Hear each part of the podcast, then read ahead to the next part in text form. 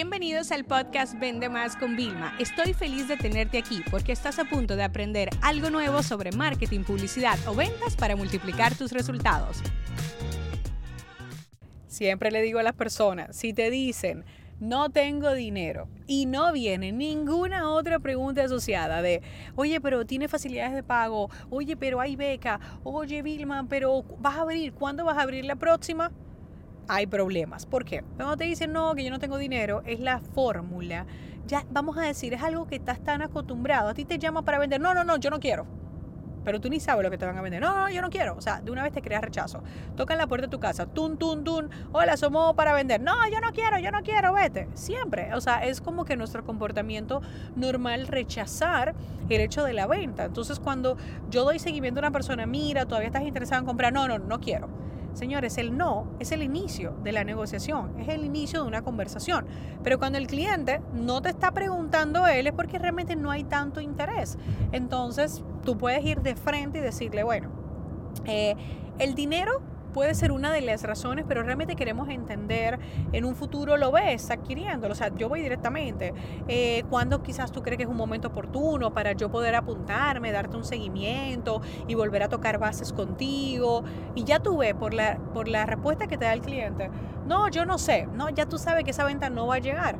Ahora un cliente te dice, no, mira, si tú supieras que en el próximo cuatrimestre que me va a entrar un dinero de una cosa y lo voy a hacer. Es que te dicen, yo ahora no puedo con un gasto, yo agarro de una vez. Recuérdate que esto no es un gasto, es una inversión, claro, siempre y cuando, eh, yo siempre utilizo esto, siempre y cuando esto sea una prioridad real para ti y tú le dediques el tiempo, porque yo te puedo vender el servicio, pero si no le dedicas también tu parte, pues yo no puedo hacer magia, ¿no? Entonces ese tipo de cosas son las que funcionan, pero tienes que entender que cuando te dicen no tengo plata, no te preguntan nada más, ¿vale? Y te dejan el leído, o sea, la objeción no era no tengo plata, la objeción, o sea, o lo que querían decirte, no me interesa.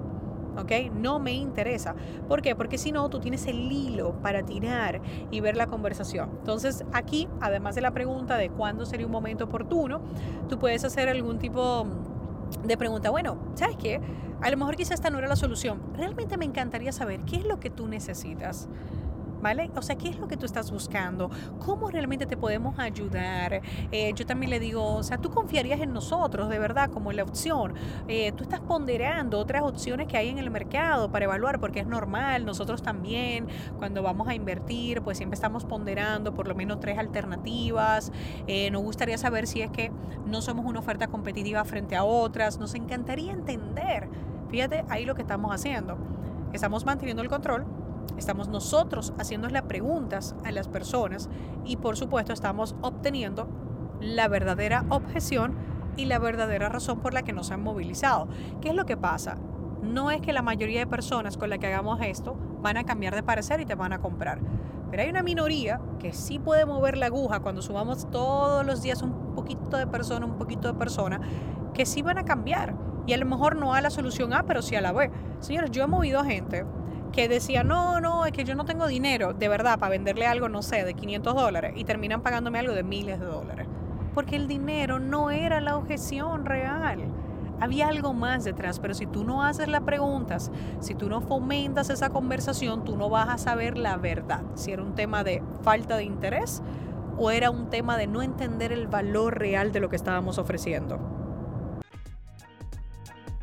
Este episodio se acabó. Ahora es tu turno para implementar. La educación con acción es y siempre será la solución.